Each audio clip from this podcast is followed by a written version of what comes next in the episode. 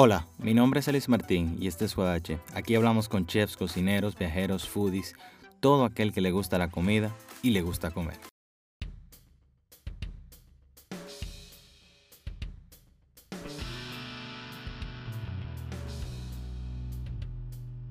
Guadacheros, bienvenidos una vez más a este espacio llamado Guadache. Mi nombre es Elis Martín y esto es Guadache. Aquí hablamos con chefs, foodies, cocineros, viajeros, todo aquel que le gusta la comida y le gusta comer. Y el día de hoy tenemos un invitado súper especial. Estamos hablando el día de hoy con Juan Carlos Johan Jonahan. ¿Cómo se pronuncia tu nombre bien, el, el sobrenombre? Te voy a explicar. Yo me llamo Juan Carlos Núñez, pero la familia mía son judías sefarditas. Cuando yo tenía 12, yo me convertí full al judaísmo. Y Juan, en hebreo, es Johanan, ahí que Ok. viene el nombre. Entonces yo por muchos años practiqué la religión y ya como que divorciarme de- del nombre Johanan es casi imposible. La gran mayoría de la gente me conoce así, aunque legalmente yo no me llame así. Oye, eso. Entonces, señores, Juan Carlos Núñez, Johanan Núñez, Johan Nature. Señores, estamos hablando con el senior editor de la revista Tinglar, que es una intersección entre el turismo, la sostenibilidad y el medio ambiente. También él estudió fotografía en la universidad, es biólogo, está estudiando biología y también comparte su conocimiento en biología a través de su espacio, que muchos de nosotros conocemos en Instagram como Johan Nature, y también ha participado en la, en la emisora, en el programa Reset Radio, Radio Show, compartiendo ahí también sus conocimientos y es una manera de ponernos a nosotros a pensar y ponernos a enseñarnos a saber y conocer y poner a prueba todas esas cosas que oímos. Johan, la primera pregunta que te quiero hacer es cómo te entraste en este mundo de la biología, del medio ambiente. Ok, bueno, para explicarte, mi abuela es microbióloga. Mi abuela es microbióloga, de que yo era niño, ella me, me engatusó, me dijo, no, tú tienes que ser microbiólogo como mamá, porque la ciencia es lo mejor que hay, ya tú sabes. Entonces, cuando yo era niño, yo iba, me pasaba los fines de semana allá, y ella me daba unos libros que yo todavía tengo, que ella me los llegó a regalar, eh, de este grueso de microbiología y de un montón de cosas. Todo lo que fuera ciencia que yo le pidiera, ella me iba, me compraba los libros. Había una editora que estaba en Unicentro Plaza. Duraban hasta dos y tres meses para llegar los libros, pero ella me los pedía si yo quería leer sobre un tema. Wow. Entonces yo tengo que, que estar muy agradecido por esa parte. Cuando yo cumplo 18, que salgo del colegio, yo tuve como esta fase rebelde. Yo dije, no, yo no voy a estudiar ciencia, yo voy a estudiar arte. Yo estudié producción de fotografía de moda en Chabón. Me gradué de eso. Y luego de que trabajé en el área de moda, me di cuenta que me iba a volver loco y que el ritmo de la moda no iba a poder pagar mis biles y que yo lo hacía más como un ejercicio propio. O sea, a mí me gustaba hacer arte para mí, pero cuando me tocaba hacer trabajo de cliente me quería arrancar los cabellos. Eh, y dije, no, esto no es lo que yo quiero hacer para trabajar. Entonces me metí en la Universidad Autónoma de San- Autónoma de Santo Domingo, estudiar biología. Boca llena, Eh, hombre. fue sin duda la mejor decisión que yo he tomado después de que salí de mi cuadro de niño rebelde y decidí estudiar ciencias. ¿Tú te diste cuenta después de que viste la lucha, de la cuestión del, del, del money, del efectivo, que no te convenía eso? Y Ay, dijiste, no. no, no, no. Fotografía fue algo muy estresante. También está el tema de que, por ejemplo, tú tienes una visión creativa que, que tú quieres hacer, quieres llevar a cabo. Y que supuestamente los clientes te buscan por eso, porque tú vas a hacer esa visión que ellos quieren que tú hagas. Pero entonces no te dejan trabajar y quieren decir, no, porque yo quiero hacer esto, quiero hacer, hacer lo otro. Digo yo, pero para que usted me quiere contratar, si usted va a hacer todo lo que usted quiere hacer usted. No sé si me doy a entender. Claro, claro. Entonces yo con trabajo de cliente definitivamente no podía. Yo me, me frustraba mucho. Entonces decidí estudiar biología y trabajo. El trabajo que me paga los biles todos los días. Yo soy asistente de investigación en el Museo Nacional de Historia Natural. Ok, ¿y qué haces? Bueno, yo estoy encargado junto con tres personas más de la colección de insectos del museo, que es la colección científica de referencia más grande del país. Tiene más de 126 mil muestras y entre nosotros tres tenemos que estar pendientes de que ninguna de esas muestras coja hongo o carcoma, ingresar todos los nuevos datos de especies que se descubren aquí, mantener la colección organizada, eh, mucho trabajo, son muchos insectos, muchos. Entonces, déjame utilizar esa oportunidad para hablar de un insecto que a muchos no nos gusta, Ajá. la mosca. ¿Cuál es la función de la mosca y la otra, bueno, son dos, primo hermano, la mosca y el mosquito. Ok, bueno. Em, cuando nosotros buscamos, el de, a mí no me gusta usar la palabra función, porque eso implica como que fueron creados con un fin. Yo no soy muy determinista con el, la con el cómo los animales existen en el medio. ¿Cómo, tú dirías, ¿Cómo tú lo dirías en, tus términos? ¿Cuál rol cumple? Sería como más apropiado. Entonces, las moscas utilizan todo el material orgánico disponible en descomposición para vivir, o sea, todo lo que se está pudriendo, todo lo que está disponible para comerse. Entonces, eh, ellas son grandes descomponedoras. Sin las moscas, los cadáveres durarán años en descomponerse por la acción de las bacterias solamente. Y nosotros tuviéramos no solamente plantas descompuestas, eh, animales descompuestos, eh, incluso gente en medio del medio ambiente y no se, no se terminaran de, desaparecer. Entonces, esos, esos insectos descomponedores tienen esa función, que es eliminar toda esa materia orgánica del medio. Por grosero que se oiga, es muy necesario porque imagínate un mundo donde los cadáveres duren hasta tres años para desaparecer. Fuera algo muy grosero de imaginar. Entonces, es el rol que ella cumple, ¿verdad? Pero son muy molestosas, sobre todo porque nosotros como especie generamos mucha material en descomposición. Y, y, ellas simplemente aprovechan todo lo que está disponible. Y en el caso de los mosquitos, los mosquitos son el, animal más mortal, más letal del mundo. Son los animales que más personas matan en el sentido de que son vectores de muchísimas enfermedades como la malaria, el dengue, chikungunya, zika, que eliminan la vida de millones de personas alrededor del mundo diariamente, eh, anualmente. Entonces, el animal que más caro nos sale a la raza humana es el mosquito. Y la función, normalmente los machos no chupan sangre, los machos se alimentan del néctar de las flores. La que son media jodonas y son las hembras, que ellas necesitan la proteína de la sangre de, los, de los seres vivos, no solamente a nosotros, ellas pican a los caballos, a las aves, a todo lo que tenga sangre. Y esa proteína ya la necesitan para el, el envoltorio de, de, los huevos de sus larvas. Entonces son las hembras las que pican. Ellas, el único rol que podrían cumplir esa especie es que sirven de alimento para peces y que son polinizadores de algunas especies exclusivas, los machos. Pero si, si yo pudiera eliminar un animal de la faz de la tierra, fuera el mosquito, porque el beneficio para la raza humana fuera infinitamente superior a, la pérdida de ese animal. Eso yo no lo puedo decir de la gran mayoría de las especies, pero el mosquito sí, conciencia cierta, si se eliminan fuera un plus. Yo creo que tú y gran parte del planeta le, no, les, no les representaría un problema eliminar los mosquitos, a sinceridad, porque no hay cosa que moleste más que un mosquito en la noche cuando no hay luz. Y es como que ellos, ellos detectan que no hay luz y ellos vienen a tu oído. Yo diría que es que también cuando estás acostado, tú tienes menos elementos que te hagan ruido y te hagan, te distraigan. Entonces, cualquier cosa que suceda, tu cerebro está más como atinado a lo que, exacto, a lo que, a lo que pase. Y la gente entonces dice, no, porque yo siento que ellos esperan que yo me acueste para cenarme. Y yo como que no, ellos suenan el día entero, pero como tú estás viendo televisión, el abanico está toda, tiene la música prendida, tú no los escuchas con tanta facilidad que en el silencio sepulcral de la noche. También. También.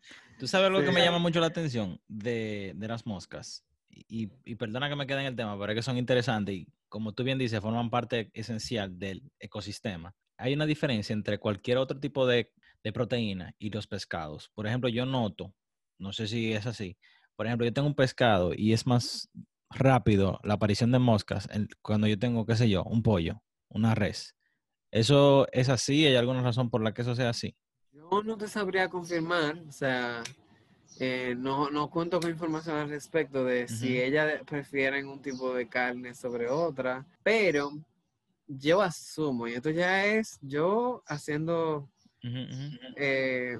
deliberando, tú sabes, no tengo una base para decírtelo, pero los olores de los peces son mucho más profundos.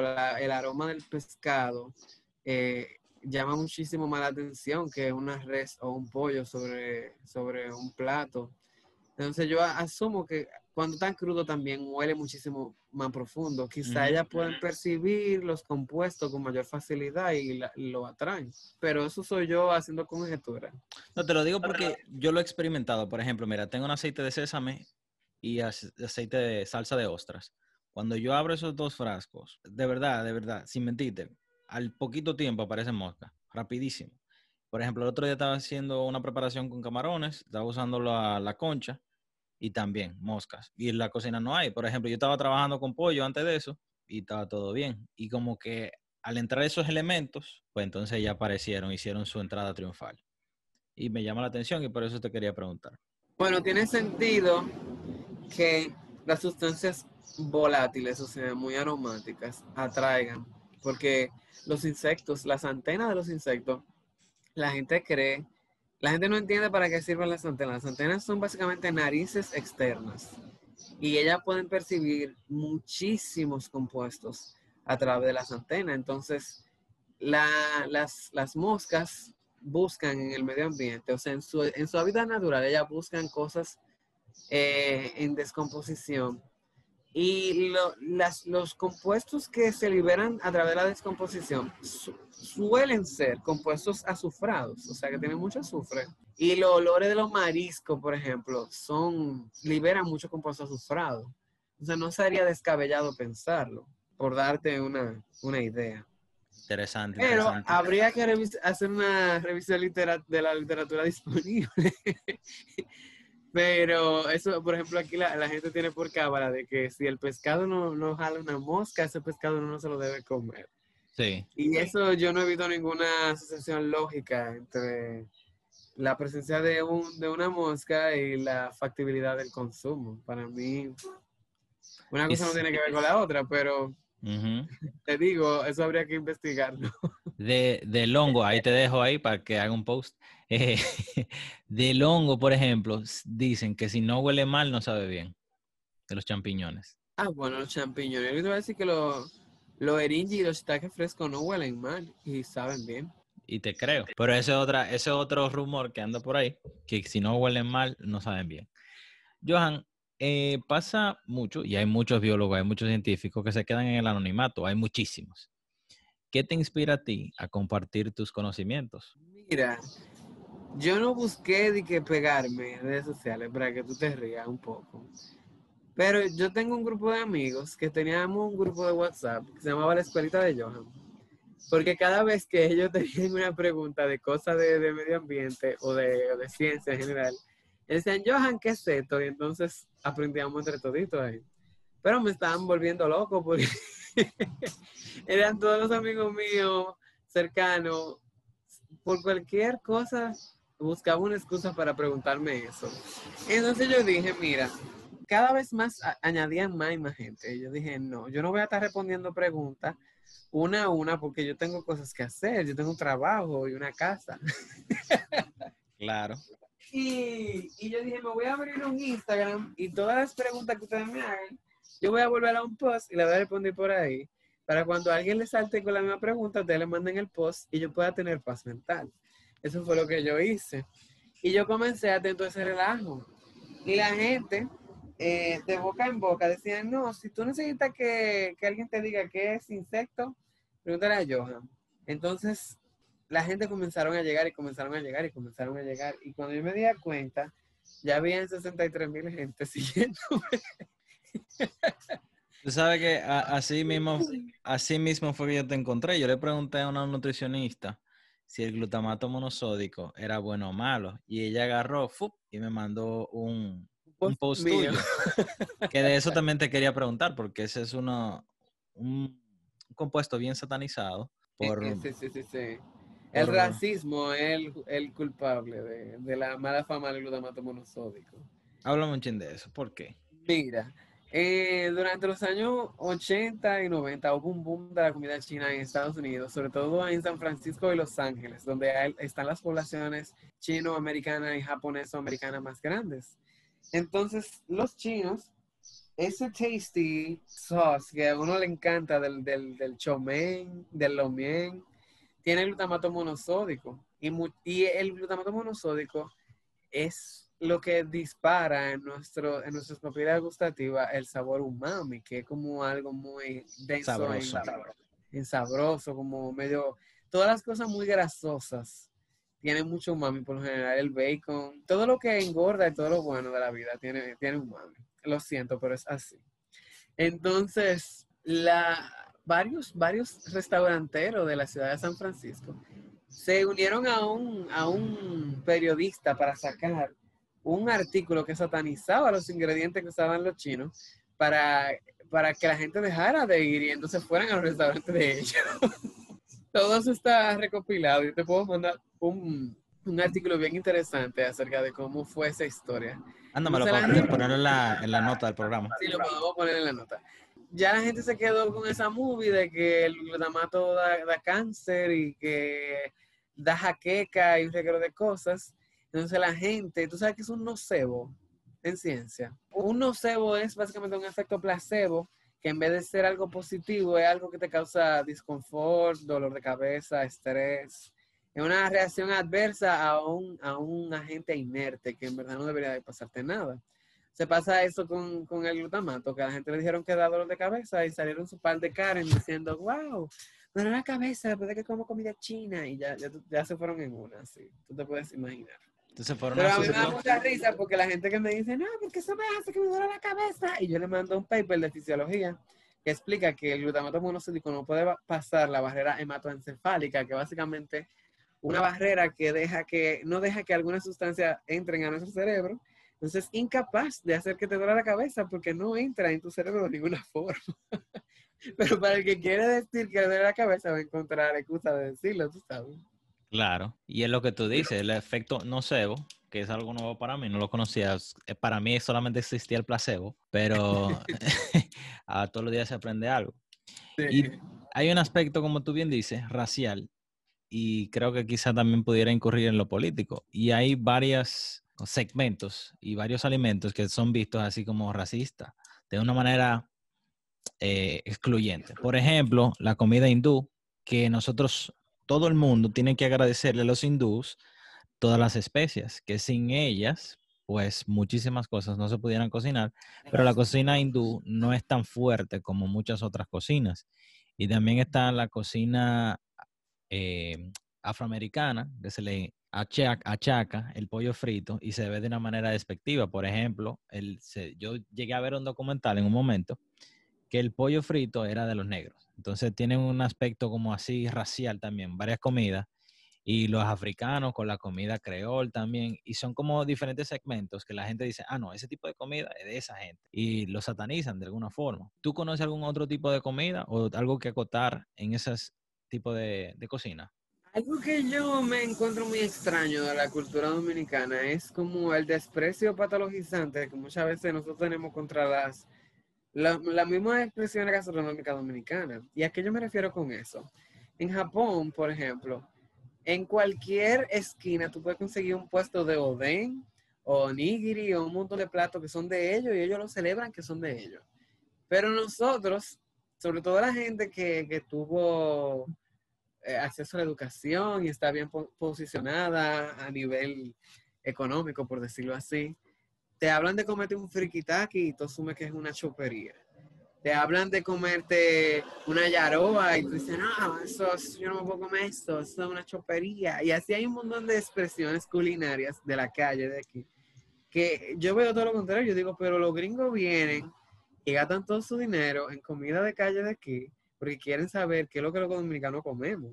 Y aquí entonces la gente prefiere ir a gastar todo lo cual todo el mundo en Fridays, por decir un restaurante, en vez de coger y descubrir qué expresiones culinarias nosotros tenemos.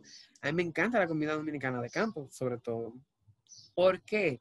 Porque yo en mi trabajo de biólogo haciendo investigaciones me voy uno y dos meses para un monte Y todo lo que aparezca por ahí yo me lo como. Yo no tengo ningún tipo como de, de barrera. La única limitante es que soy alérgico a la berenjena con dolor de mi alma, porque imagínate tú tener familia judía y no poder comer berenjena cada vez que hacen fiestas. Tú te imaginas que era una tortura para mí. Wow. Pero si me la como me hincho. Entonces, hay muchas expresiones culinarias que la gente tiene un aspecto más que racista, sino como clasista, como que lo asocia con la clase trabajadora. Dice, no, yo no puedo comer eso porque eso es lo que la gente pobre come. Y yo como que, o sea, la gente nos manda mucho odio al arroz con huevo, pero para mí el arroz con huevo es una comida que no necesita más nada. Hay veces que yo me antojo de un arroz con huevo y eso es lo mejor del mundo para mí. Arroz con huevo y cachú. Y el que quiera venir a decirme que eso no es bueno, pues que le vaya bien, pero yo lo disfruto. ¿Tú me, me doy a entender? Hay Claro. muchas que a veces nosotros queremos como, como tirarnos el peo más para arriba del moño, como dice la gente. para mí también, por ejemplo, un moro de guandules de las 12 con, con huevo revolteado en la noche, no hay una cosa más superior que eso. Y tú sabes algo, hay algo importante del arroz con huevo, que tiene varios macronutrientes importantes y esenciales para nosotros. Tiene grasa, tiene carbohidratos, tiene proteína. Entonces yo no sé por qué hay gente que lo ve de manera despectiva. Yo cuando era pequeño me lo comía así como tú dices, con cachú, y hasta con limón. Feliz, feliz. Yo como arroz con huevo a veces un día me antojo y te lo digo, así como hay gente que me va a decir, ay, ya, que tú estás comiendo arroz con huevo. También el día que me da por comerme una, una bandeja de queso y bajarme un brie con panque, yo me lo como. Pero saber disfrutar de lo de nosotros también tiene su espacio y, y siento que a veces nosotros deberíamos de darle como mayor peso a nuestras creaciones como sociedad. Porque, por ejemplo, yo no me acuerdo ahora cómo que se llaman, tirado, yo creo que en el este del país, aquí la gente hace como, como, cogen un yaniqueque y lo rellenan y le ponen otro yaniqueque y se lo comen como un sándwich. Tapado, un tapado. En la romana, por ejemplo, eso es muy popular. Y la gente aquí se pone con su quote como mierdería y no quiere probar cosas que, que la gente se inventa. A mí me encanta el ingenuity del dominicano. O sea, para mí, las cosas más raras que yo he comido aquí, aquí la gente practica entomofagia, eh, se come los insectos. Eh, que no salgan las guías gastronómicas es otra cosa, pero la gente lo hace, sobre todo en los campos. La gente buscando afrodisíacos come cosas muy extrañas. Y yo me acuerdo una vez que yo estaba en la ciénaga de Manabao, en La Vega. Eso es el camino para arriba, para el Pico Duarte. Y uno de los guardaparques me dice, ay, ¿te has comido pollo de avispa? Y yo me quedo así, ¿qué? ¿Qué? sí, yo lo voy a buscar unos pollos de avispa. Pues el hombre se, se, se puso a marotear hasta que encontró un nido de avispa y bajó todas las larvas dentro del- de, de su panal, de su envoltorio, y las puso al vapor y las sacó una por una y se las fue comiendo. Y me dijo, pruebe. Y eran buenas, sabían, tenían la textura como de una gomita de esa de, de, de, de osito, de esas Haribo, Ujú. pero eran neutras, era un sabor muy neutro. Entonces dice, él, él me, me decía que eh, allá en ese campo la gente se come eso, porque así ellos pullan como las avispas, ya tú sabes que ellos eran un afrodisíaco. pero hay muchas cosas raras que, que la, nosotros podemos integrar de, la cultura dominicana y que yo siento que son poco reportadas porque la gente lo considera como, como de, de lesa importancia. Por ejemplo, yo no sé si tú sabes qué es el John John. Sí. El John John, los haitianos pagan la libra en, en euro del John John donde lo encuentran. Y eso es un, eso es un hongo, Hongo. del género, me voy a acordar ahora el género, eh, satirela, satirela el género, que se da en los, en los- después de un día, de, de varios días lluviosos en, en bosque xerofítico, en bosque muy seco, las esporas se, con la humedad crecen y salen esos honguitos de uno ve. A los tres días ya salen. Y tiene un sabor muy pronunciado como a mariscos. Es muy interesante el yoyón fresco, sabe como a mariscos. La gente lo usa para darle sabor a los arroces, sobre todo en Haití. Y yo me pongo a pensar, así por darte una idea, pero tú te imaginas lo chulo que sería hacer un ceviche vegano con, con John John y que sepa marisco y no tenga marisco. Pero la gente dice, no, eso se come en el sur, en Duvergé, eso no, eso no puede ser bueno. Yo, que, pero señores, Sí, Sí. porque lo asocian con el haitiano, lo asocian con la gente del sur y entonces todas esas preconcepciones de los insectos y Pero todas esas cosas. hasta brujería me dijeron que eso, que eso lo usan para hacer brujería yo, pero significa que va a ser malo. O sea, son unas cosas como absurdas. Eh, de, por, de paso, la comida haitiana para mí es buenísima. Claro, esa comida creole es buena. A mí me encanta la comida creol. Que el dominicano no está acostumbrado al picante hace también que sea una barrera para comer comida haitiana. Ejemplo, la acra, yo me acuerdo que una vez yo fui a comer con unos amigos y cuando yo le di esa arepita de, picante, me dijeron, no, eso no es para mí porque eso pica. Nosotros estamos muy tame. La comida dominicana casi no tiene especia picante. Y tú sabes que es algo interesante porque yo también leí un artículo que la comida picante se consume, y lo hablé también en otro podcast, se consume en los lugares eh, calientes para, pro- para ocasionar en nosotros sudar y entonces que el sudor nos enfríe. Y es interesante que nosotros en el Caribe casi no consumimos comida picante, o sea, nosotros República Dominicana como tal. Esto es una consecuencia del colonialismo, porque si usted fija en toda Centroamérica, en Centroamérica, donde hay gente indígena, Ellos comen picante. Los mexicanos son Claro. el mejor, el mejor ejemplo. En Guatemala, El Salvador, el picante es ley. Somos nosotros que venimos básicamente con la normativa, el chip de que esto es Europa 2.0, que en Europa, por ley, o sea, la cultura española neta, el, el más picante que soportaba era, era el pimentón del chorizo. Pero entonces nosotros nos criamos divorciados de nuestra realidad inmediata. Los taínos aquí, eh, el cazabe, la gente cree que se lo comía como crudo, era o como sin nada por arriba, pero hay muchos reportes. eh, no me acuerdo ahora cuál fuente histórica fue que yo leí eso, para serte preciso, pero ellos hacían unas pastas de ají, de tres ají diferentes, y ellos se lo comían con el cazabe. Y de hecho, el, el ají eh, estaba aquí a la llegada de los, de los españoles y no es de aquí. El ají lo trajeron los taínos consigo. Hay algunos trabajos muy interesantes de antropología que incluso sugieren que había alguna ruta de, de comercio entre los taínos y, y la gente en México. O sea, los aztecas y los mayas, como que habían rutas de transferencia de especies, sobre todo, porque las especies que están aquí de ají se corresponden con las que están ocurriendo naturalmente en México, pero por su distribución nosotros sabemos que no son propias de la isla, sino que fueron traídas eh, por los grupos humanos que primero vinieron a las islas. Aprovechando que tú dices eso, ¿qué tanto de los alimentos que nosotros comemos hoy en día es lo que era en un inicio? O sea, después de tanta que lo estábamos hablando fuera del aire. Mira, hay que hacer salvedad de, de selección artificial y transgénicos. Ok, transgénico. Porque un organismo transgénico, un organismo que tú coges un gen de otro, otro animal o planta y tú se lo implantas en su código genético para que tenga algún beneficio. Por ejemplo, el maíz transgénico de, Monsanto, el maíz BT, eh, es, tiene una inmunidad a un, a un pesticida que se llama glifosato. Esto permite que, crece que crezca muchísimo más rápido, que seas, seas eh, resistente a muchísimas plagas. Pero naturalmente el maíz normal no tenía esa resistencia. Es un organismo transgénico. Ahora, la selección artificial tiene que ver con que nosotros a través de la historia hemos mejorado el aspecto, el sabor, las características organolépticas en general de ciertos alimentos. Por ejemplo, si tú buscas una naturaleza muerta, una pintura de una sandía de la Edad Media, te vas a dar cuenta de que todas las sandías de la Edad Media tenían separaciones internas. Así como hay una china que tiene, una china tiene como varios gajos que están separados, las sandías venían con separaciones internas. Y nosotros poco a poco las fuimos eliminando y las que nosotros nos comemos todos los días no la tienen. ¿Y cómo se logra eso a través del tiempo? Tú buscas, por ejemplo, las mutaciones naturalmente ocurren al azar. Entonces yo no te puedo decir de que tú te vas a poner a sembrar mañana y, y va a salir una mejor. Eso, eso dura cientos de años. Entonces, cada vez que, por ejemplo, un agricultor encontraba una que no tenía tantas semillas o no tenía tanta, tantas paredes internas, cogía esa como el modelo para seguir reproduciendo las otras. Entonces, nosotros fuimos seleccionando todas las mutaciones que naturalmente ocurrían, pero que nos beneficiaban a nosotros.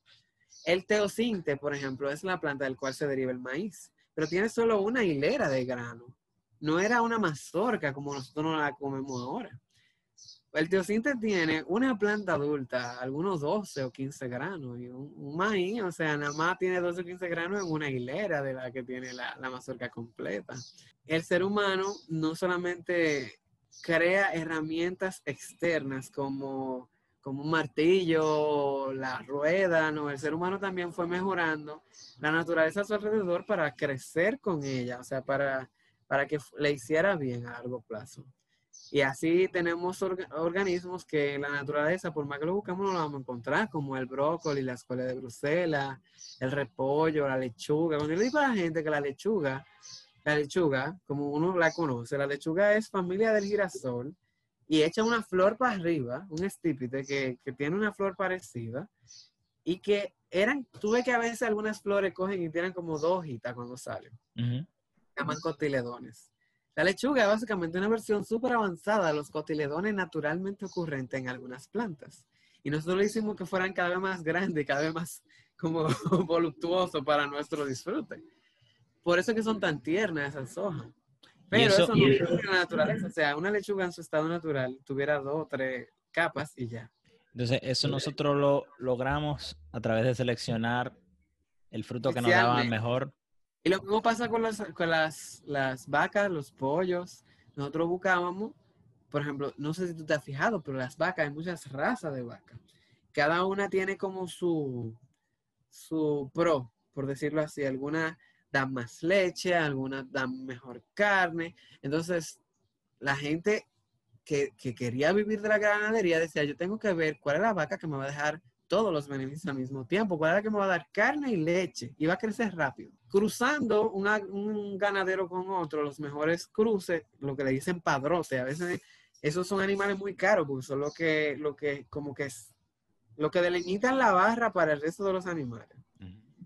Y por, por ello ponerte a cruzar un padrote con una vaca tuya, tú sabes que hasta eso se cobra. Entonces había un interés económico detrás de eso y eso se refleja en en las especies a largo plazo. Cuando yo le digo a la gente que si le gustan mucho las vacas, que deben comerse, la gente me mira mal. Pero es verdad, si nosotros no nos comemos las vacas, ya se van a extinguir porque ya no existen en la naturaleza.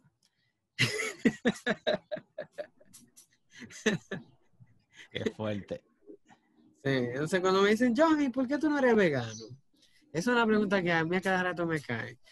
Y la respuesta es muy fácil. La respuesta es que veganismo y sostenibilidad no son sinónimos. Por mm. ejemplo, un, un kilo de aguacate consume mil litros de agua para uno tener. Entonces, el aguacate no, un no es una planta sostenible en el tiempo. Me encantan, me encantan los aguacates, pero no son sostenibles. De hecho, muchos bosques endémicos de nuestro país han sido talados para hacer cultivo de aguacate en áreas protegidas como Sierra de Bauruco. Y entonces, si yo me como un puerquito en una puya, en un campo, que ese puerquito se crió comiendo todo, todo el follaje y el material vegetal que, que sobraba de la casa, ese animal es muchísimo más sostenible que, que yo comerme un aguacate. Ahora, yo lo que trato es de, por ejemplo, no consumir animales de producción industrial. Yo prefiero un animal, si me voy a comer un animal, que sea un animal que tenga un proceso artesanal porque así yo me doy cuenta, me garantizo de que es sostenible su producción. El tema es que la gente entiende que toda la carne y todos los productos cárnicos tienen el mismo origen, que es un origen industrial y no es así. Y déjame aprovechar yo hacerte esta pregunta. Cuando hablamos de cocina sostenible, ¿a qué nos referimos? Porque cuando yo pienso en cocina sostenible, es una cocina que va con el tiempo, va con las estaciones del año, va de acuerdo a lo que está disponible en ese momento. Y no usar, como tú bien dices, la producción masiva, que de alguna manera dañan el medio ambiente.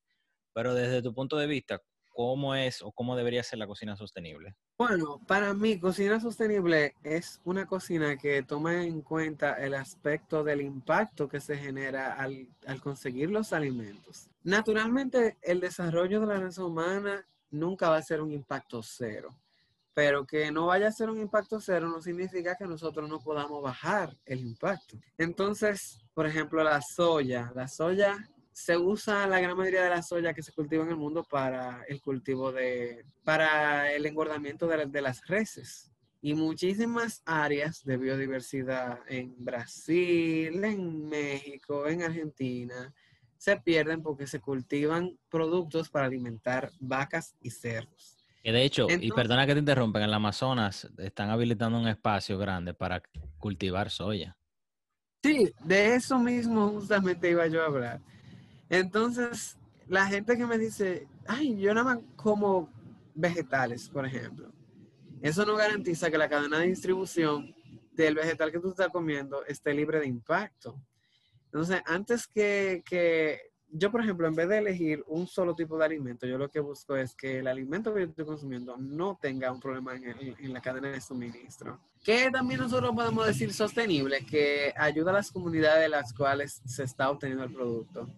Porque el aspecto humano tenemos que tenerlo en cuenta. Hay comunidades que son explotadas de manera negativa, pero hay otras que si, por ejemplo, los, los agricultores están mejorando su capacidad de producción mientras sube su calidad de vida, pues eso es un plus. Aquí en República Dominicana nosotros tenemos varias cooperativas y comunidades que dependen de producción agrícola y que se ha hecho de manera sostenible. Un ejemplo de esto es el orégano de los memisos de Nagua. Ese orégano está, se cultiva con muy altos estándares de calidad. Es orégano dominicano porque ya la, misma cepa que, que llegó de Europa, nosotros la hemos perfeccionado para los gustos culinarios de nosotros y alimenta a uno y no solamente alimenta a uno, sino que ayuda a una comunidad local. A mí eso me, me encanta, el hecho de que nosotros podemos crear un aspecto de comunidad que permita que las personas puedan hacer lo que quieran y cultivar lo que quieran, pero que el medio ambiente y la calidad de vida de las personas involucradas también mejore. Que al final eso es sumamente importante porque la cocina no es algo que se dice mucho, pero es uno de los aspectos o de las áreas laborales que más afecta el medio ambiente. O sea, una cocina, un restaurante, un hotel son los que más producen desechos biológicos y también eh, sintéticos. O sea, y es muy significativo el impacto, también de las grasas, de los aceites, todo eso, o sea, y que es algo que no se habla mucho. Igual hay muchos beneficios, mucho dinero de por medio, pero el impacto es sumamente significativo de esa industria. Y a mí me gustaría, por ejemplo, si yo pudiera como cambiar una cosa del mundo, evitar tanto desperdicio de comida. Eso a mí siempre me, me deprime porque eh, yo he trabajado en comunidades donde yo he visto la, la, pobreza abyecta, o sea, gente que muere literalmente de hambre. Y aquí en este país los niveles de desnutrición han bajado, pero hay comunidades donde hay niños que literalmente tú le ves bien trinchado por desnutrición. Y yo saber que, por ejemplo, en algunos bufetes de, de unos risores la gente bota la comida por cantidad, eso a uno le baja mucho la moral sabiendo que hay gente que se muere de hambre. Entonces, uno debería de, empujar una cocina que sea más consciente de sus consecuencias a largo plazo. Que no sea simplemente el acto de tú consumir algo para tu placer, porque claro que la cocina es un placer, pero también es un deber tener, tener en cuenta todos los aspectos posteriores a la cocina y antes de la cocina también. Una responsabilidad social, o sea, no es solamente cocinar y ya, o sea, hay una responsabilidad eh, social con quien produce la cosa, con quien tú se la das y con el impacto que va a quedar después de que toda la cadena de suplidores, de todo eso, se vea en acción. Entonces, es muy, muy grande y la gente quizá lo ve muy sencillo. Y ahí te quiero hacer otra pregunta que es, ¿cómo nosotros podemos o cómo tú sugieres que pues, nosotros disminuyamos el impacto en los desechos? Porque, mm, por ejemplo, yo, mira lo que yo hago. Yo con todos esos pedacitos de cebolla y de cosas, yo hago licuado y tengo mi matica y yo se lo pongo a mi matica. Ah, bueno, bueno, tú puedes compostar, claro, eso, eso tú lo puedes hacer. Pero a mí me gusta mucho, al menos yo practico mucho zero, waste cooking, que, que, yo trato de minimizar la cantidad de residuos que yo genero al cocinar. O sea, en vez de, por ejemplo, la, esa esquinita de la cebolla, del pimiento, del calabacín, todo lo que, la cáscara de alguna cosa que a mí no me gusta comérmela, yo lo que hago es que la voy eh, juntando en un recipiente en mi, en mi freezer. Cuando eso se me llena de cebolla, de cáscara de ajo, de cáscara de cebolla, yo cojo hierbo todo eso, le añado dos tres cebollas más, le pongo tarragón, eneldo, orégano, romero y me hago una sopa francesa de cebolla con todo el, material nutricional que tenía esa cáscara, ese, culito de cebolla, como la gente le dice. y, y créeme que uno puede hacer cosas buenísimas con comida que se supone que iba a ser basura. Entonces, todo tiene que ver con el aspecto de hasta dónde tú te pongas tus límites, porque por ejemplo, la gente bota las cáscaras de guineo, pero son perfectamente comestibles. No sé si sabías eso. Sí, yo vi un poco que tú pusiste de eso. A mí me encanta. Yo le hago carne mechada de guineo. Y yo, mi, mi, yo no soy vegano, como te digo. Yo no me restringo solamente a comer eso. Pero si yo entiendo que puedo tomar acciones, por pequeñas que sean, que vayan a minimizar mi huella, pues yo las voy a tomar. Y sobre todo, uno se esforza a, a, ser creativo con la cocina. Y eso a mí me encanta. ¿A ti, por ejemplo, te gusta mucho el limoncillo? Sí, me encanta. La fruta, la fruta. A mí me dieron un paquete de limoncillo, yo no sabía qué yo iba a hacer porque yo había comido fruta durante toda esa semana y como que no quería eso dulce. Pues yo cogí el, el limoncillo y lo sazoné como un reemplazo de salmón. Y le puse salsa de soya, jengibre y me comí eso con bolita de nigiri de arroz. Oye, ese, ese limoncillo fue el final. y yo no te puedo explicar lo bueno que estaba eso. Entonces, a veces uno por buscar la forma de no botar comida, de uno forzarse a, no generar residuos, uno termina creando cosas espectaculares. Te digo, en mi vida a mí se me había ocurrido consumir limoncillo salado, así como un reemplazo de, carne. Y estaba buenísimo. Eso es otra, otro aspecto, o sea, tratar de buscarle una manera alternativa a usar un producto que nosotros encontramos de manera regular en los mercados o donde sea. Y eso pasa. Por ejemplo, la misma cáscara, eh, igual hablando con, con Oliver, él me decía que hacían un polvo en un restaurante, hacían polvo de la cáscara del guineo. O sea, hay muchas cosas que se pueden hacer interesantes. Y es tratar de buscarle la vuelta a reusarlo y, como tú bien dices, generar zero waste y minimizar la huella en el medio ambiente. Claro. De hecho, hay un restaurante en Nueva York, que no me acuerdo ahora el nombre, que todo lo que tú te comes, ellos lo cultivan ahí en el restaurante. Tienen como una parte de atrás, como un, un huerto, esa es la palabra. Entonces, tú te comiste todo lo que ellos prepararon ahí y lo que tú dejaste, por poco que sea, ellos lo compostan y ese es el fertilizante para ellos seguir haciendo comida. Sí, eso era lo que te decía. O sea, hay una preocupación social de algunos restaurantes grandes y muchos tienen sus propios huertos que utilizan esa misma producción como insumo para hacer su producción y ahí mismo juegan con eso de, lo que tú bien decías, de... la eh, cocina circular. Exacto. Y muchas veces yo quiero sembrar este, esta especie al lado de esta para ver cómo me da el sabor. Y juegan con eso. Y es sumamente interesante. De hecho, el vino, tú sabes que el vino depende mucho de su origen y de las influencias de la sierva alrededor del, del viñedo y todo eh, Olivier, no sé si te hizo esa historia, que él conoció a un productor de vino francés que dentro de su, de su propiedad, él, él practicaba silvicultura, o sea, él dejaba que las hierbas crecieran junto con el vino. Y eso hacía que el vino de él tuviera muchísimo más carácter, porque él, dejó, él encontró una vez en una producción de ese vino, ay Dios mío, no me acuerdo cuál es el nombre de la hierba de la cual se hace el absinte es una hierba que está prohibida en los Estados Unidos porque es alucinógena. Pero el punto es que el vino de tenía notas de, esa hierba y la gente le preguntaba que si él tenía absinte, se estaba produciendo absinte. y no, simplemente era un reflejo que le da un carácter muchísimo más interesante a la producción de su vino y lo, lo diferenciaba de todo el resto de esos productores de esa área, simplemente por sus prácticas de, de agricultura, que para mí eran súper interesantes. Entonces, mira, ahora que tú me dices eso, se me hace curioso, porque mira, yo tengo, no sé cómo pasó. Oye, oye lo que me pasó a mí. Yo planté una albahaca, yo agarré de esos paqueticos que venden, de esa orgánica, y, las, y la planté en un humus que tengo natural. Tenía una semilla de algo y creció berenjena. Puse una semilla de un pimentón rojo, me está creciendo. Entonces, ahí yo tengo albahaca, tengo berenjena y tengo pimentón. Entonces, yo estoy esperando a ver qué sale a ver cómo sabe eso. Porque para mí sería interesante, como todos esos nutrientes que, no sé, pero sería interesante. Te voy a explicar cómo funciona eso, porque suena más esotérico de lo que es. Pero la gente a veces dice, no, porque yo sembré tal cosa con tal cosa, a ver qué me sale. Lo que pasa es que las, las plantas se comunican a través de las raíces y ellas liberan señales químicas. Por ejemplo, si una planta le cae arriba un, un escarabajo y comienza a comer las hojas, ellas cogen y dicen, mandan una señal de distress, una señal de, de, de, de pánico, por decirlo así, a, de manera química a través de las raíces al resto de las plantas que están en esa área. Y esas plantas no se preparan mayor nivel de, como de defensa química para cuando le caiga el escarabajo ya estén como más agria o más amarga y el escarabajo se vaya. Las plantas inventaron el internet antes que nosotros y uno no lo sabía. Pero el punto es Está que... buena esa.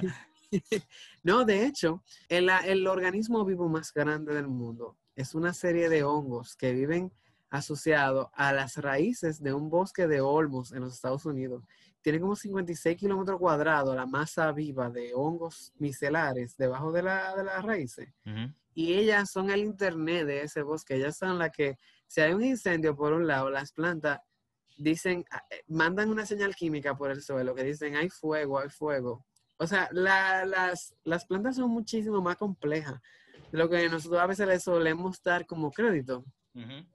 Incluso hay un estudio que Oh, las plantas son mucho más complejas de lo que nosotros a veces le damos crédito. Por ejemplo, muchas especies de plantas pueden mandar señales a través de los canales de calcio de cuando, cuando las comen. O sea, si una larva le cae arriba a una hoja, la planta, a, a pesar de que no tiene sistema nervioso, puede enviar una señal de, que le duele. Entonces, a veces, por eso que te digo, las ponderaciones éticas de algunas dietas a mí como que no me convencen, porque yo tengo como que ese argumento de muchas personas vegetarianas es, no, yo lo hago porque a los animales le duelen. Y yo le mando ese paper, le digo, yo bebé, pero a la planta también le duelen, entonces, ¿qué hago? Como piedra. ¿Tú me entiendes?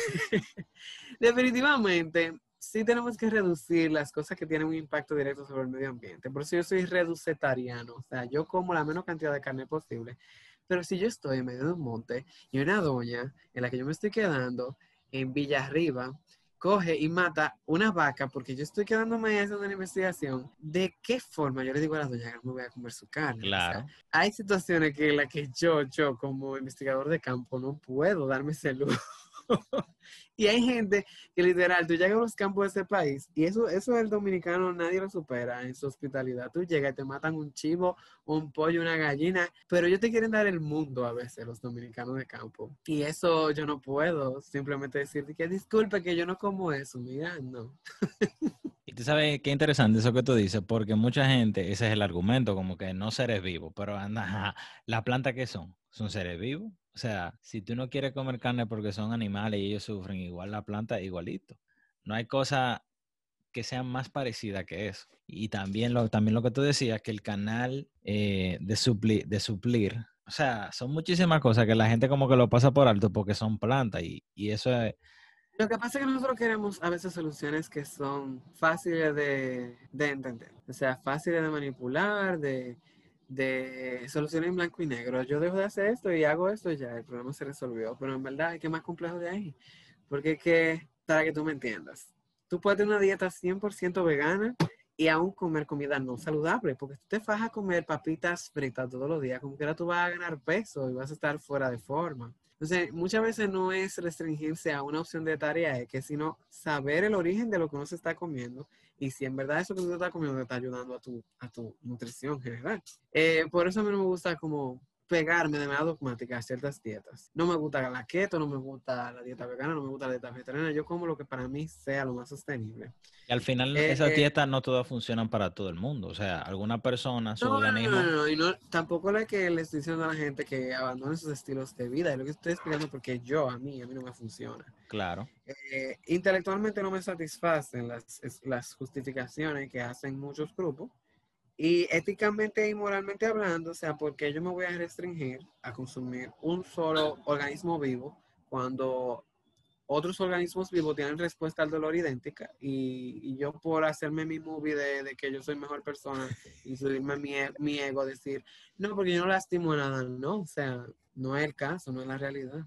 Estás lastimando otra cosa que es diferente. ¿Y tú crees, Johan, que hay sectores que están interesados, y ahí voy con la cuestión de, lo- las teorías conspiracionistas, que hay sectores que están interesados en que no se consuma carne y otros que sí se consuma vegetales, porque hay mucha información, hay documentales queriendo hacer un boicot a, todas esas productoras grandes de, de productos cárnicos. Y como... Bueno, yo estoy en contra de la producción masiva de, de lo que sea.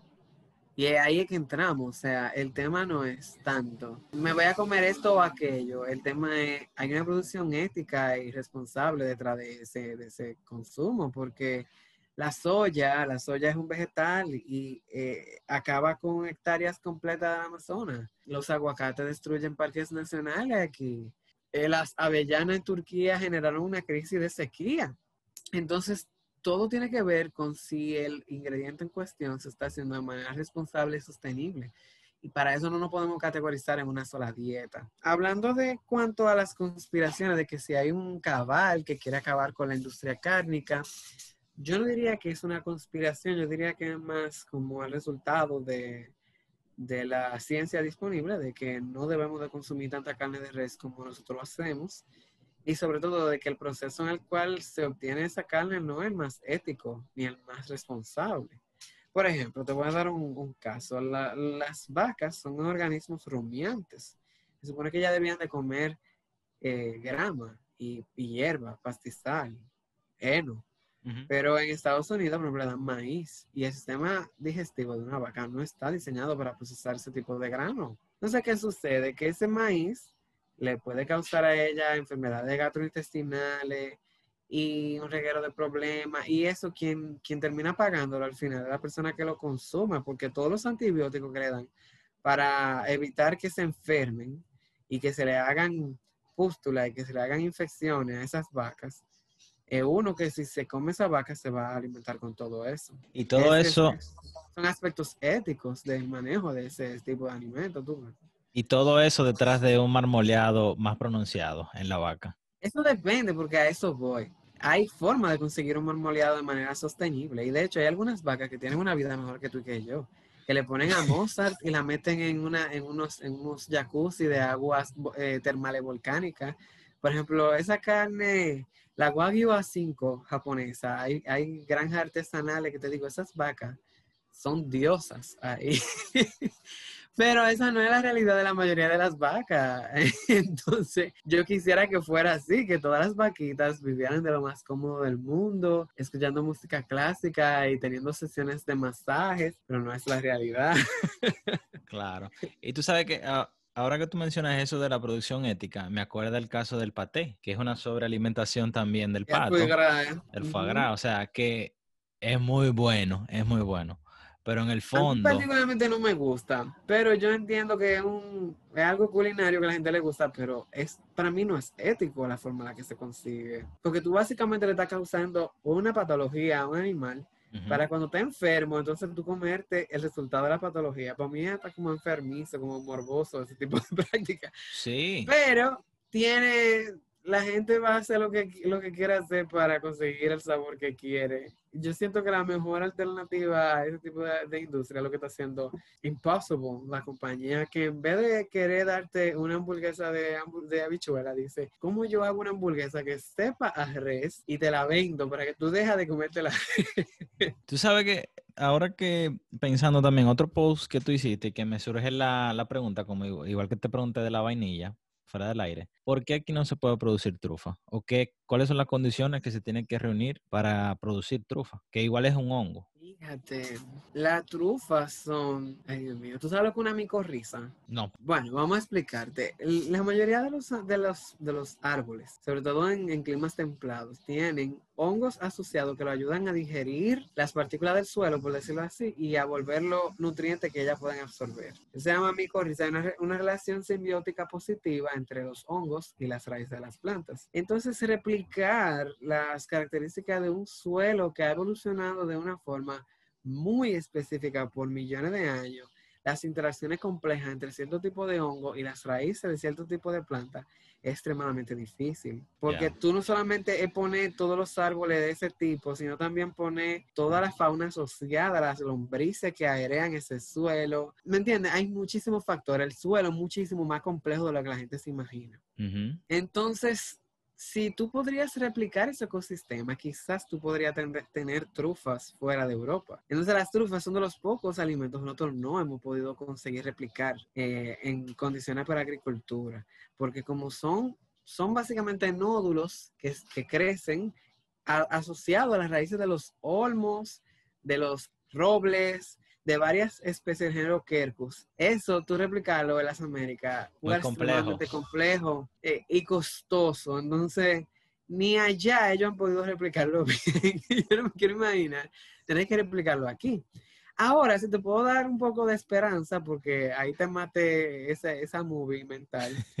Aquí no tenemos murreles, que son un tipo de hongo miseto que se da en, en, Europa, que aquí ocurre de manera natural, sobre todo en los bosques de conífera, de pino, de aquí de Valle Nuevo y del Parque Nacional José Armando Bermúdez. Y el morrel a la mantequilla es una, una exquisitez que los franceses pagan muchísimo dinero por comerse y aquí la gente ve esos hongos y le pasa totalmente desapercibido. A mí, y eso me, eso me pasa a mí, porque tengo una guía de micología de cómo conseguir y ubicar hongos comestibles aquí. Aquí hay hongos comestibles y nosotros podríamos irnos un día tú y yo al monte a buscar hongos, pero bajo las situaciones correctas. Habría que buscar un lugar apropiado y entonces eh, uno colecta. Y eso debe siempre hacerlo un profesional. Así que si alguien está escuchando este podcast, no se vaya al monte a buscar hongos que no queremos después que nos culpen a nosotros. después alucinando y lo que va después.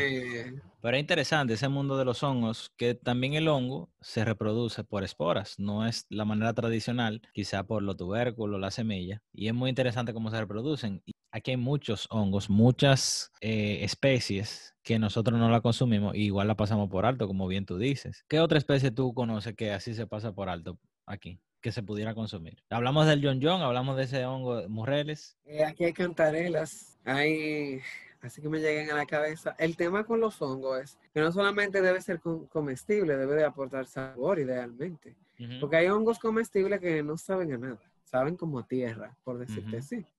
Entonces, comestibles hay mucho, pero que sean deleitables, o sea, que se puedan disfrutar, hay muy poco. Está el John John, están las cantarelas, hay champiñones que se cultivan aquí. De hecho, hay una industria que se llama hongos dominicanos que que cultiva hongos aquí, pero los, los morreles son como el santo grial del hongo dominicano, porque son hongos de categoría internacional que, que ocurren de manera natural aquí. Ok. Las cantarelas son, son buenos también, bien bonitos. y, y, bonito también, o sea, le agregan cierta vistosidad a los platos, lo usan mucho. Pero hay que saberla buscar, porque aquí, como te dije, eh, de la mano de un profesional usted se puede poner a buscar hongo, pero si no, no lo hagan porque no queremos después que le pongan la animación de los morenos con, con aquí, Aquí quedó, aquí murió. Y en ese caso no afectaría también el suelo, el resultado final del, del hongo que tú obtienes. No, te voy a explicar por qué. Las trufas son nódulos dentro de la tierra, pero la mayoría de los hongos comestibles de aquí son hongos que, que, es el cuerpo fructífero, o sea, no es como, ay, ¿cómo te, te, tengo que explicar cómo funciona un hongo. Un hongo es una,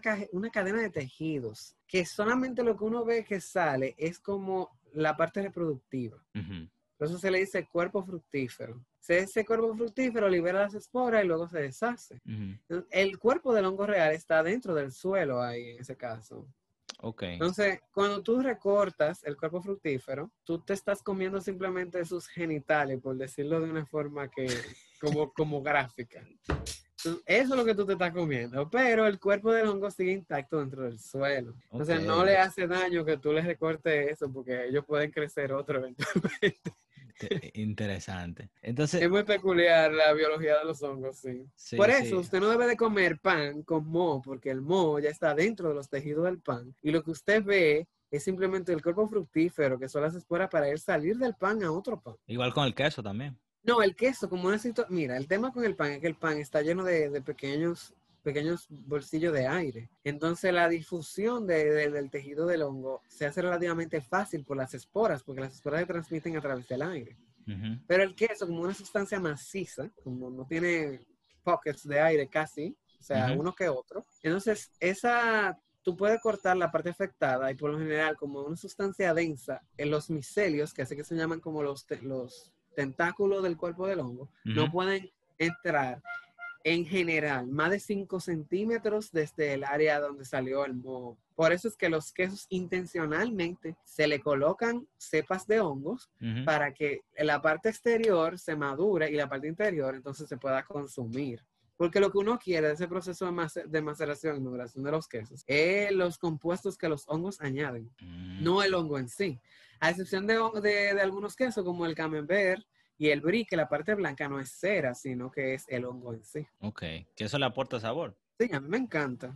Johan, cuando hablamos de cocina, de comida orgánica, ¿eso es mercadeo o realmente es orgánica? Mira, como volvíamos ahorita, yo te dije, la gente tiene un ideal muy definido de lo que es la naturaleza que no se corresponde con la realidad biológica. Ujú. Entonces, si tú lo que me quieres decir es que tú no vas a usar pesticidas, entonces tú deberías decir que es comida sin pesticidas, por decirlo así. Y yo mismo, yo busco comida, al, por ejemplo, las, las cáscaras de, los, de las bananas que yo consumo, a mí me gusta que sean orgánicas porque yo estoy pendiente de que no le van a poner pesticida a las cáscaras y que me las puedo comer. Pero eso no se traduce a todos los alimentos. O sea, no todos los alimentos tú necesitas que no se le coloque cierta cantidad de pesticida mínima. O sea, el tema con la palabra orgánica es que la palabra orgánica es inexacta. No te está hablando de, de la integridad genética del, de- del alimento que tú te estás comiendo, porque puede que sea GMO o no. No te está definiendo si se utilizaron pesticidas o no. No te está hablando de que si la agricultura que está haciendo esa persona es sostenible a largo plazo o no. El problema con esa palabra es que es incompleta. Entonces, todos los compuestos de carbono que son materia viva son materia orgánica, químicamente hablando. Entonces, para- cuando me dicen, ay, me voy a comer una zanahoria orgánica, digo, si tú fuera una zanahoria inorgánica, tú no te la podrías comer. me doy a entender. Entonces, Sí. ese tema de, de la inexactitud de esa palabra a mí me molesta. Yo no soy fan del término por eso. No significa que no haya mérito en que algunos alimentos, por ejemplo las hierbas, yo prefiero que sean libres de pesticidas. Cuando yo me acerco a, a una, a una tienda que vende productos orgánicos, entre comillas, yo lo que primero que pregunto es, ¿son libres de pesticidas o es simplemente que no es comida transgénica? Porque el tema es que han metido dentro de la etiqueta orgánico un montón de cosas que no están necesariamente inter- eh, interconectadas. Ujú. Tú puedes hacer agricultura sostenible, libre de pesticidas, con organismos transgénicos, por darte un ejemplo. Entonces, eso, es, eso no se define de manera muy transparente y eso es lo que me molesta. Entonces, yo la palabra orgánica la entiendo como un invento del marketing, no como una cosa real. Y es como tú dices, o sea, hay una, hay tanta desinformación y tanta gente que no sabe, o sea, te venden gato por liebre. Y muchísima gente consume eso pensando, ah, orgánico, es natural. Pero lo que en verdad debería decir es que es libre de, de químicos. Porque al final del día, como bien tú nos has explicado, muchos, si no casi la gran mayoría de los compuestos en la naturaleza son orgánicos. Entonces, es una cuestión de ir a la fuente y ver de verdad de dónde que viene. Y ahí yo te quiero hacer otra pregunta, Johan. Ujú. ¿De dónde uno pudiera conseguir esa literatura o qué tipo de literatura tú pudieras recomendar para uno como que estar más claro? Porque hay mucha falsa noticia y yo creo que hay más Mira, de hecho yo hice, yo hice un post hace varios años ya. Te puedo pasar el estudio en el cual se basa, que era un análisis de cuál es el impacto real de, de la industria orgánica versus la industria convencional. A ver si en verdad se traducía en mayor biodiversidad o en mejor uso de suelo o en mejor, me- menos contenido de pesticida. Todo eso se, se, se ponderaba, a ver si en verdad valía la pena la inversión, porque la comida orgánica suele ser mucho más costosa. Entonces, eh, los resultados fueron mixtos. En algunas cosas, la comida tradicional gana. Por ejemplo, en uso de, de agua, la comida orgánica consume muchísimo más agua y muchísimo más suelo que la comida convencional, entre, entre comillas. Eh, también, pero la comida orgánica se hace mucho énfasis en la, en la silvicultura y en poner más de una misma, más de una especie en un, en un sembradío, eh, que la agricultura convencional lo que le gusta es hacer monocultivo y poner kilómetros y kilómetros de lo mismo. Entonces, cuando viene una plaga, encuentra la gloria. Cuando hay una diversidad ecosistémica mayor, cuando hay más especies dentro de un, de un área, eh, por lo general hay más probabilidades de que, de que las cepas individuales de, esos, de esas cosas que están sembradas ahí desarrollen inmunidad a cierto tipo de plaga. Entonces, desde el aspecto de la sostenibilidad entomológica, o sea, de, de que cuántos, cuánto se gasta en, en manejo de plaga, la comida orgánica suele ser más eficiente. Pero eso no significa que el monocultivo no se pueda hacer dentro de la comida orgánica, me doy a entender, sino que son tendencias generalizadas. Hay cosas que se pueden aprovechar de ambas, de ambas vertientes y tendríamos una síntesis que fuera sostenible y que tuviera mayor, mejor uso de, los recursos que ya tenemos. Entonces, siempre para mí la respuesta es la síntesis en la mayoría de las cosas. Cuando tú usas demasiados pesticidas, a veces tú creas cepas de insectos, o sea, tú creas generaciones completas de insectos que son resistentes a ese pesticida. Ok.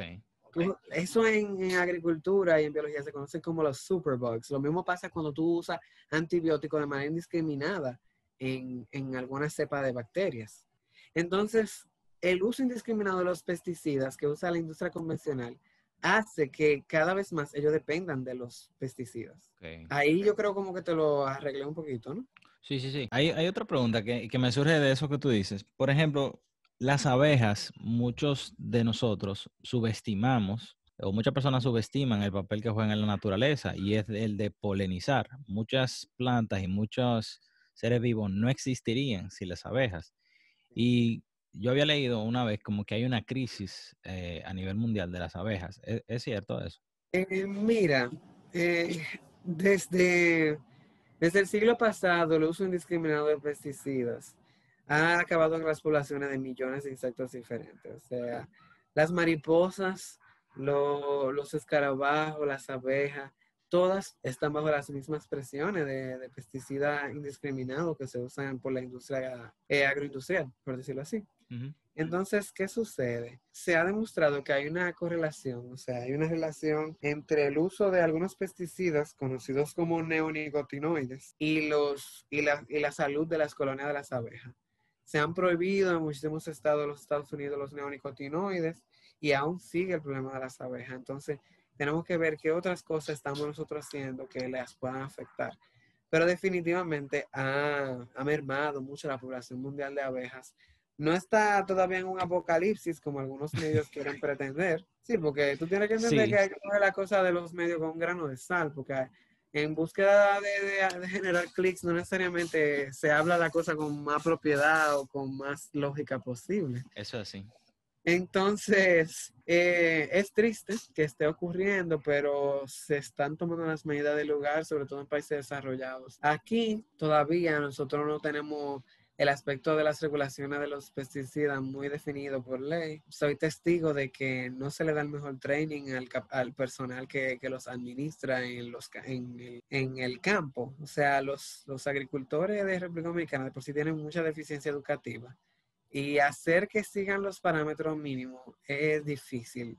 A veces leen que, por ejemplo, se debe usar una lata, una lata, una lata de pesticida por cada 100 hectáreas de pesticida y ellos usan esa lata para la, la parcela de tierra que tienen. ¿Entienden? Entonces, es un tema de que la falta de educación y regulación hace que la industria de agricultura de República Dominicana tenga problemas serios con ese tipo de cosas. Y entonces esos, esos pesticidas llegan a la cadena de suministro, llegan a las fuentes de agua y hacen daño y tienen efectos colaterales sobre la salud de los seres humanos. Porque las condiciones en las que sí fueron diseñados para ser usadas, que es bajo esas medidas estrictas, no hacen daño, pero la gente lo usa de manera indiscriminada. Que al final es eso, es usar las cosas Dentro de la medida y la lógica, exactamente. Y ahora que tú hablas de, regular y, leyes, voy a usar eso para pivotear al evento al que tú fuiste invitado junto con otras personas bastante importantes, yo diría, de la juventud dominicana, y es esa comida del palacio. Y, y pues, de ahí te quiero preguntar, ¿cómo tú ves Ojo, yo no fui a, esa, ese almuerzo. Ah, yo, fui, yo fui luego a, trabajar otros asuntos que no, ah. están, no están alineados con mi... no fue en calidad de influencer que yo fui. No, o sea, yo, de hecho, yo lo veo en tu calidad de científico, de biólogo. O sea, desde, mi punto de vista lo veo así, punto y aparte. ¿Cómo tú ves ese tipo de gestión mirando a futuro? O sea, ¿tú crees que va a mejorar? ¿Hay, una, hay un deseo de que mejore? De hacer una República Dominicana más ecosostenible? No, yo veo que desde el Estado se van a tomar algunas medidas que nos benefician, definitivamente nos benefician y estoy, estoy dispuesto a trabajar con, con el Estado y, y, a orientar en lo que me sea posible para que cambien muchas cosas que tenían años que debían hacerse y no se hicieron. Por ejemplo. El, ay, que demasiada cosa. No, no, no, dime, dime una, una. Mira, una, una que casi no se habla. La, la, forma en la que los ministerios en este país trabajan como islas y no hay, no hay trabajo interministerial. Entonces, ¿cómo es posible que nosotros tengamos un Ministerio de Medio Ambiente que se supone que tiene un departamento de, educación ambiental que desde que entró la nueva autoridad está haciendo excelente trabajo, no es queja contra ella, sino contra las administraciones pasadas, y que el currículo de educación ambiental del Ministerio de Educación sea tan pobre. Entonces, es como que usted tiene este rompecabezas donde usted tiene todas las piezas porque usted no lo arma. Eh, eso yo siento que debió de trabajarse hace años, hace décadas. Entonces, un problema fundamental que tiene la educación dominicana es que cría a la gente para estar totalmente disociada de su realidad biológica. ¿Y a qué yo me refiero con eso? En los libros de naturales salen leones, jirafas y animales de África, cuando nosotros aquí tenemos animales muy interesantes que no se discuten y no se dan dentro del currículo. Entonces la gente no sabe que vive rodeada por esos animales y por eso la gente responde de forma tan negativa cuando se encuentra, por ejemplo, una, una la española, una culebra. Como que siento que debería ser más localizada la educación. ¿Un jurón? ¿Los jurones son, son de aquí o no? No, son una especie introducida y muy, muy dañina. La cigua palmera sí es de aquí, endémica. Eh, sí, la cigua palmera sí. Es nuestra ave nacional. ¿Todavía está en peligro de extinción? No ha estado en peligro de extinción. Se, se hizo ave nacional porque es una, es una rareza taxonómica. Eh, elabórame un poco más eh, en eso. Te voy a orientar, mira. Los nombres y, y, las familias de las cuales nosotros categorizamos a las, a las plantas y los animales tienen una jerarquía. Entonces esa ciencia que estudia esa jerarquía se llama, eso se llama sistema de clasificación taxonómico, para que tú tengas como una referencia. Entonces dentro de esa jerarquía la cigua palmera es la única ave de la isla que solamente, no solamente tiene una especie única, también tiene una, un género único y una familia única. Ella es muy extraña. Ella no se parece a un, a un montón de aves que existen en el resto del mundo. O sea, ella no tiene ninguna otra ave emparentada con ella de manera directa. Ah. Entonces, porque es una cosa como tan única, se decidió por ese criterio elegirla como la ave nacional, pero no por su belleza, porque es una ave muy regular, por decirlo Sí, en verdad, sí. ¿Y no, tiene, ningún depredador natural? No, eh, eh, una que otra cuyaya se la comen, pero ellas son muy numerosas y muy, muy, muy exitosas. Ellas se han adaptado a la civilización de una forma increíble. A, diferencia de otras aves que con la pérdida de hábitat se han visto muy perjudiciadas, perjudicadas. ¿Cuál? Eh, bueno, aquí hay muchas aves que están en lista roja. Por ejemplo, la cúa, que es una ave endémica de la Sierra de Bauruco eh, está la golondrina verde, que cuando llegaron los ratones con la colonización acabaron con la gran mayoría de sus poblaciones porque ellos suben a los árboles y se comen los huevos de ellas y ellas no estaban acostumbradas a tener ese tipo de depredación. Eh, hay muchas, muchas otras aves. El gavilán de la española, que es nuestra ave rapaz nacional.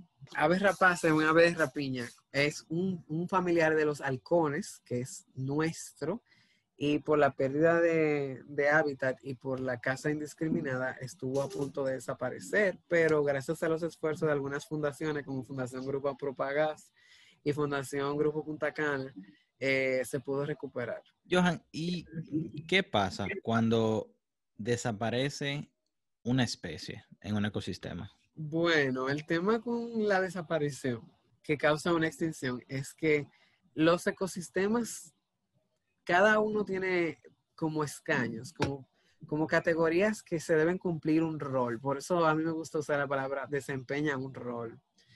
Eh, ellos son los, los, los depredadores, en el caso del gavilán de la española, los depredadores más grandes dentro de la cadena. Ellos regulan las poblaciones de los ratones, de las culebras, de muchísimos otros animales. Entonces, si ellos desaparecen, ¿qué va a acabar con los ratones? ¿Qué va a acabar con las culebras? Que va a permitir que estas poblaciones tengan un control. Eh, cuando una, una especie desaparece de este engranaje, Entonces todo lo demás pierde el, el balance, por decirlo así. ¿Y eso pudiera causar un colapso en el sistema? Eh, sí, un desbalance. Un desbalance, ok.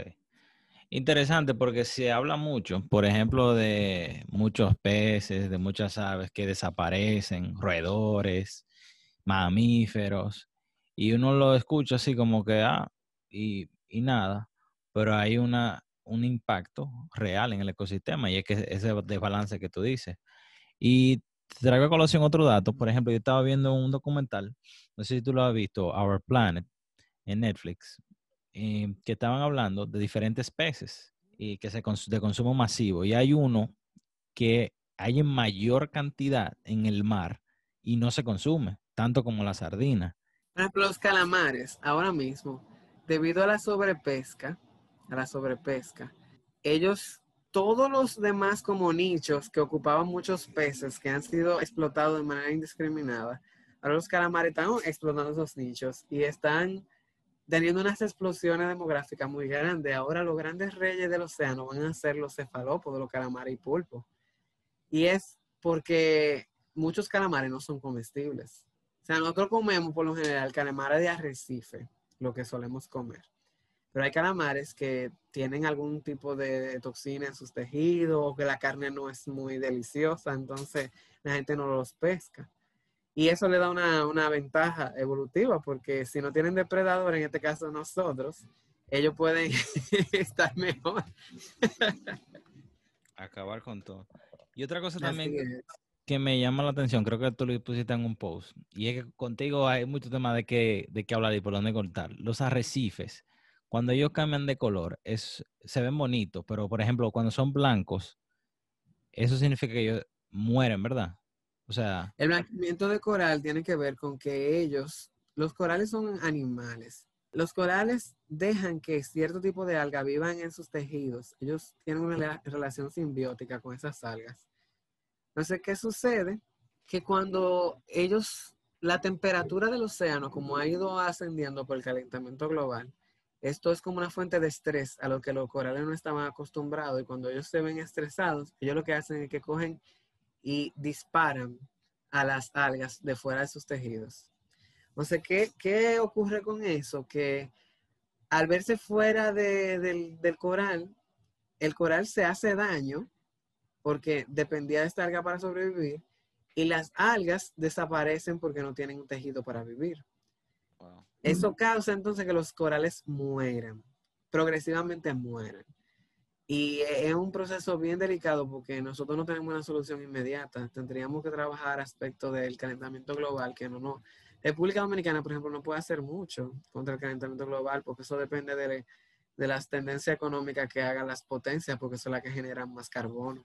Johan, y ya para ir finalizando, porque en verdad, si nos ponemos a hablar contigo, yo, encuentro yo encuentro temas para preguntarte que, que mucho es poco. Pero para finalizar, yo siempre le hago dos preguntas a mis invitados y son las siguientes. Si tú tuvieras la oportunidad de hablar con Johan de hace cinco años, ¿qué consejos tú le darías? Lo primero es que yo buscara los números de la loto que salieron esa semana y se lo dijera a Johan del pasado para no estar pasando trabajo.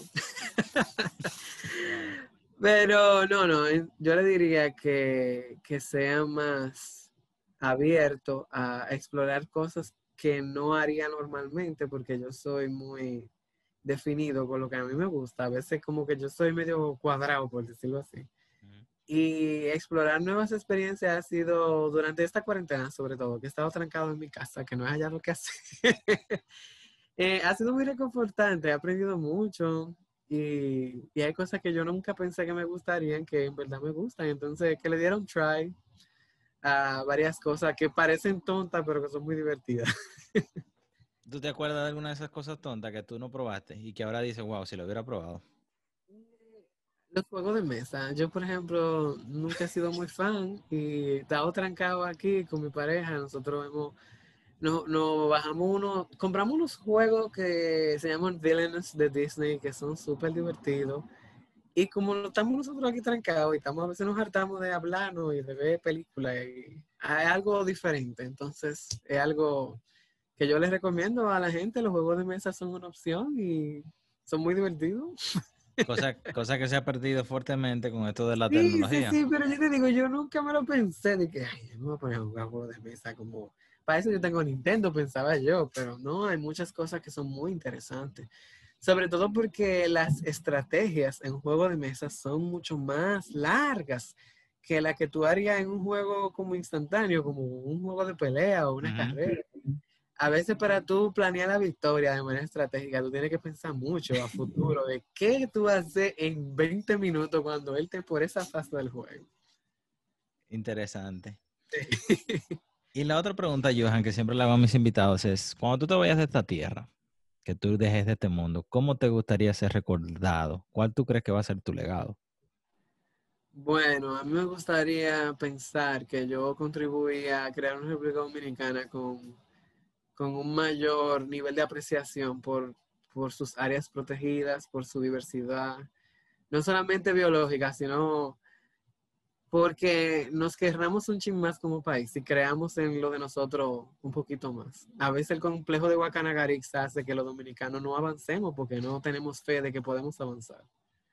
Y es un aspecto crucial. Nosotros somos ricos en muchas cosas y a veces lo subestimamos por lo de afuera. Y como tú bien decías, o sea, en esta conversación hemos hablado de muchísimas cosas que se producen aquí, que muchas veces nosotros salimos a buscarla afuera, pero la tenemos aquí y son extraordinarias y no nos damos el tiempo de, de buscarlas aquí. Por ejemplo, eso que tú dices de ir a un monte y compartir con personas, comer la comida del campo, son cosas que se han perdido en el tiempo.